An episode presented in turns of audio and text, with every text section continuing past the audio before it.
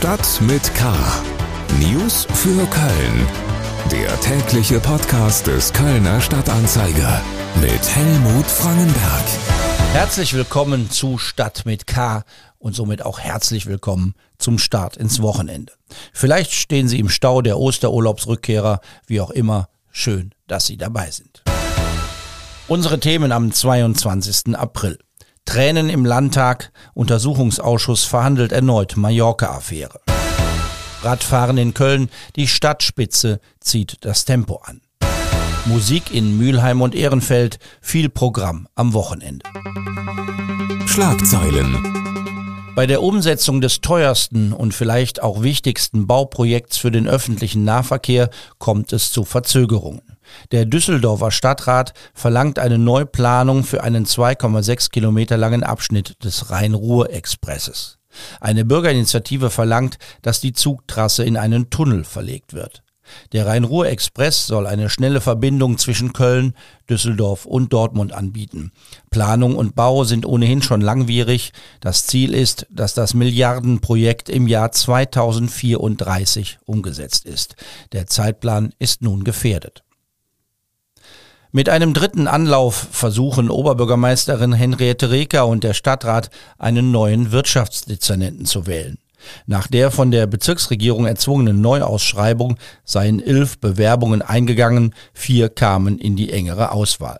Nun schlägt Reker erneut den Duisburger Dezernenten André Haag für den Posten in der Kölner Stadtspitze vor.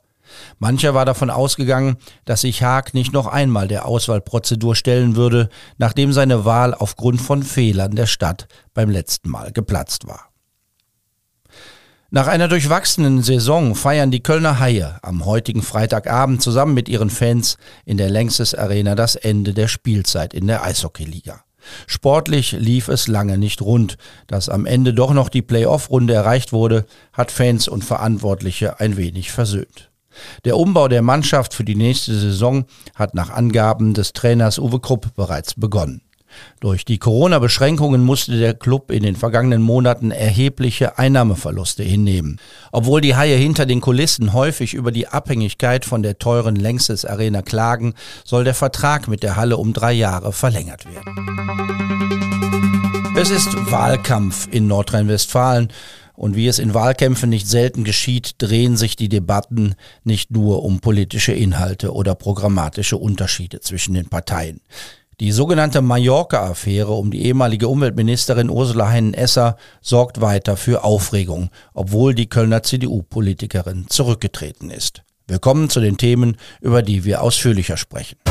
Politik Ursula Hein-Esser musste heute erneut vor dem Untersuchungsausschuss des Landtags zur Flutkatastrophe aussagen. Es geht um ihren Urlaub auf Mallorca nach der Katastrophe, es geht um die Frage, wer wann was wusste und es geht um ihre Salamitaktik bei der Information des Landtags und der Öffentlichkeit. Ein weiterer peinlicher Aspekt ist hinzugekommen.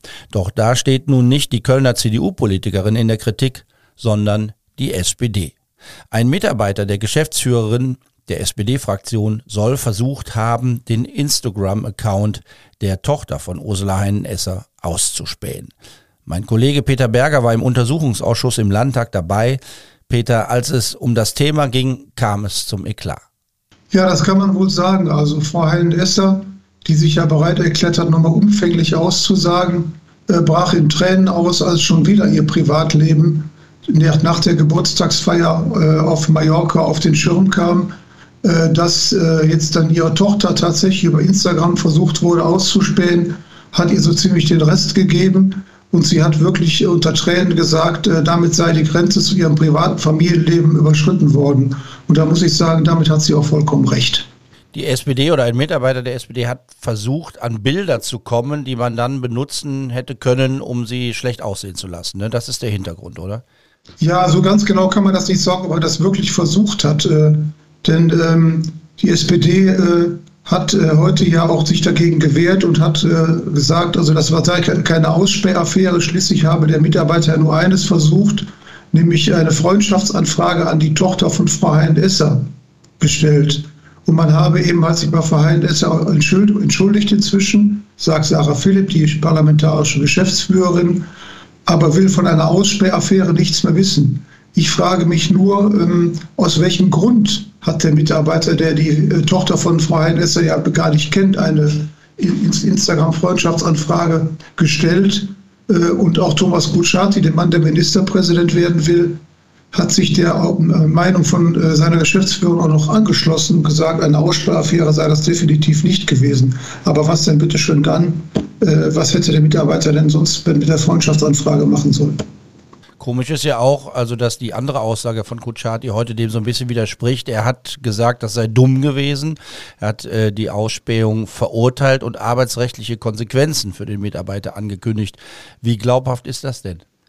Also jetzt mal ernsthaft. Äh, ich frage mich das auch. Aus welchem Grund äh, sollte er das gemacht haben? Und die Frage ist, welcher Arbeitsrichter, den möchte ich sehen, der das mitträgt, dass äh, die SPD bei einem Mitarbeiter arbeitsrechtliche Konsequenzen nicht nur androht, sondern angeblich auch schon gezogen hat, nur weil der bei Instagram eine Freundschaftsanfrage stellt. Das kann äh, es nicht sein. Das ist mit Sicherheit nicht der wahre Grund.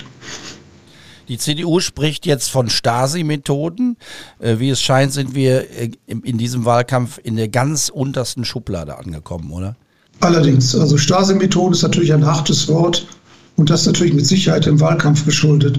Ob sich die CDU damit einen Gefallen getan hat, will ich mal offen lassen. Der Chef der Staatskanzlei, Liminski, der sich ja übrigens in Köln für die CDU um ein Landtagsmandat bewirbt, hat meiner Auffassung nach etwas wirklich Bemerkenswertes gesagt. Im Untersuchungsausschuss zur Hochwasserkatastrophe sei nur noch vom Mallorca-Gate und von der Ausspähaffäre die Rede. Er hoffe nur, dass darüber die Aufarbeitung der Hochwasserkatastrophe nicht endgültig in den Hintergrund gerate. Das sieht der grünen Politiker und ehemalige Umweltminister Johannes Remmel übrigens ähnlich. Sollen wir vielleicht einmal ganz kurz zurück zu der eigentlichen Mallorca-Affäre? Haben wir beide ja schon mal drüber gesprochen ja. hier in Stadt mit K. Damals hast du gesagt, dass der Hauptkritikpunkt an der Ministerin nicht ihr Urlaub nach der Flut war, sondern ihr Umgang damit, als kritische Fragen auftauchten. Da hat sie eigentlich alles falsch gemacht, was man falsch machen konnte. Hat sie denn heute im Untersuchungsausschuss auch eigene Fehler eingeräumt? Gab es was Neues von ihr? Ja, das hat sie natürlich getan, aber es war nicht wirklich neu, weil das hat sie ja schon bei ihrem Rücktritt gesagt. Aber es war nochmal sehr deutlich. Es tut ihr sehr leid und sie verstehe, sagt sie, dass es als unsensibel empfunden wurde, dass sie während der Flut nicht vor Ort in Nordrhein-Westfalen gewesen war. Äh, sie sei aber voll arbeitsfähig gewesen und das bestreitet mittlerweile auch äh, so gut wie keiner. Aber wörtlich sagte sie dann, mein Fehler war ein moralischer Fehler und ich habe daraus die Konsequenzen gezogen das hat sie gemacht und meiner Auffassung nach müsste es damit letztendlich mal gut sein.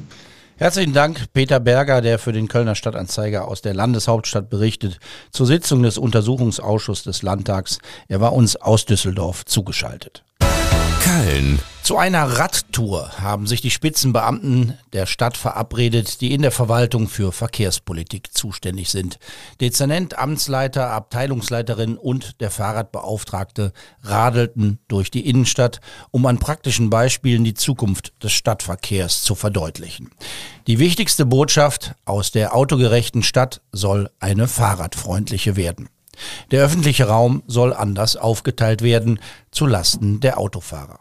Mein Kollege Oliver Görz aus der Lokalredaktion des Kölner Stadtanzeiger ist da mitgeradelt. In der Innenstadt, Oliver, hat sich ja tatsächlich schon einiges verändert. Was steht denn da als nächstes an? Da stehen natürlich eine ganze Menge Projekte an, weil viele Teile des äh, Radverkehrskonzepts in der Stadt noch nicht beendet sind und stückweise umgesetzt werden. Als nächstes, als größeres Projekt steht zum Beispiel an, endlich den äh, Lückenschluss zu schaffen, die Ringe komplett fahrradfreundlich zu machen und mit breiten Fahrradwegen auszustatten. Das wird aber noch ein bisschen dauern. Da gibt es einige Problemstellen, zum Beispiel der Barbarossa-Platz äh, ist so ein Punkt. Aber Richtung Norden hin fehlen auch noch einige Radwege. Da gibt es also noch einiges zu tun. Den öffentlichen Raum, den kann man ja nicht vergrößern, den kann man nicht erweitern. Also wer Platz für Radfahrer und Fußgänger schaffen will, muss ihn den Autos wegnehmen. Durch den Wegfall einer Spur oder durch den Wegfall von Parkplätzen. Klappt das ohne Konflikte? Ein gutes Beispiel ist die Aachener Straße, wo jetzt äh, zuletzt äh, vor kurzem ein äh, Fahrradweg äh, fertiggestellt wurde. Das ist jetzt ein breiter Fahrradweg, der äh, entstanden ist auf einer ehemaligen Autospur. Da gibt es jetzt also nur eine Autospur. Ähm, aber der da vorher bestehende Radweg, der hat doch viele Konflikte zutage gefördert, weil nämlich zum Beispiel die Außengastronomie äh, öfter mal so ein bisschen mit den Radlern äh, da in Konflikt gerieten und auch die Fußgänger, weil der Fußweg da einfach ein bisschen schmal ist und die Kellner sind über den Radweg gelaufen und die Gäste in der Außengastro haben ihre Stühle zum, äh, in den Radweg gestellt.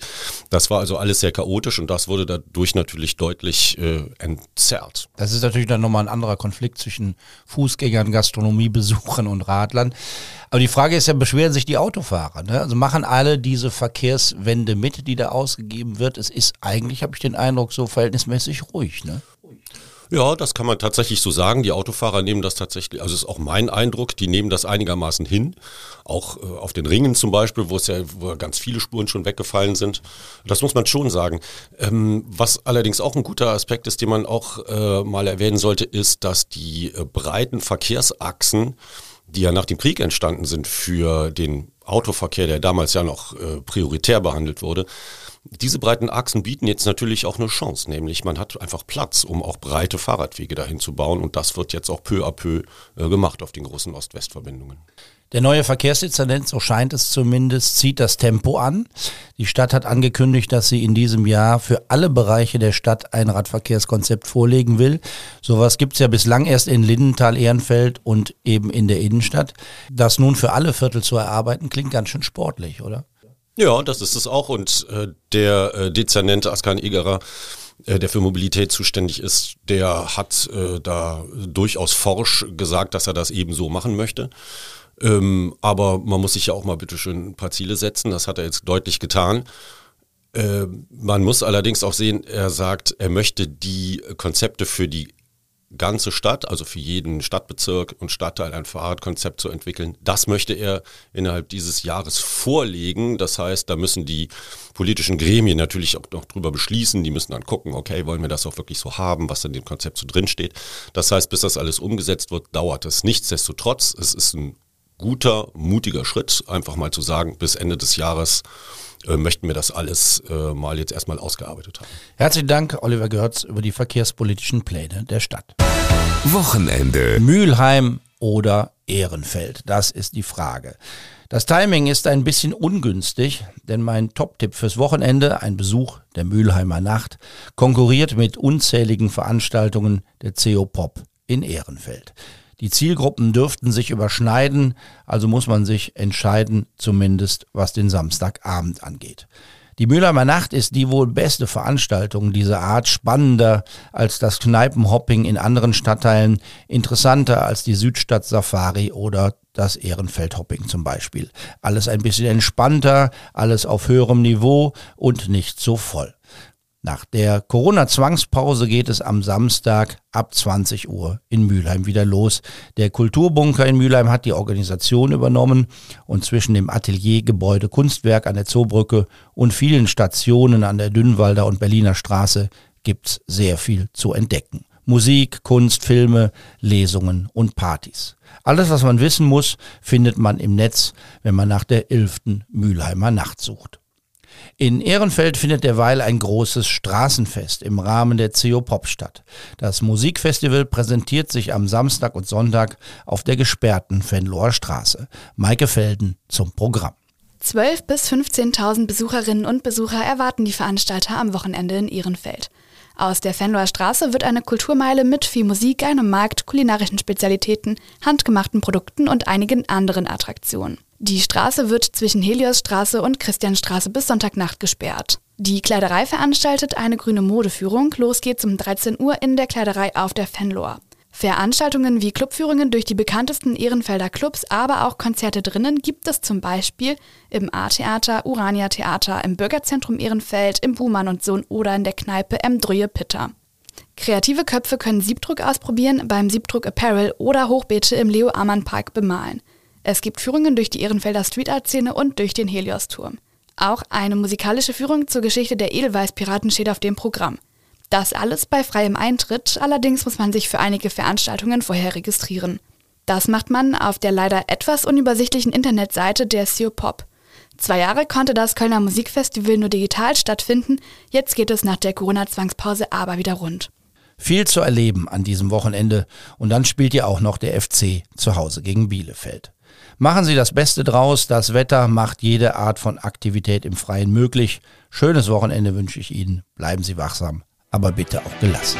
Tschüss. Stadt mit K. News für Köln. Der tägliche Podcast.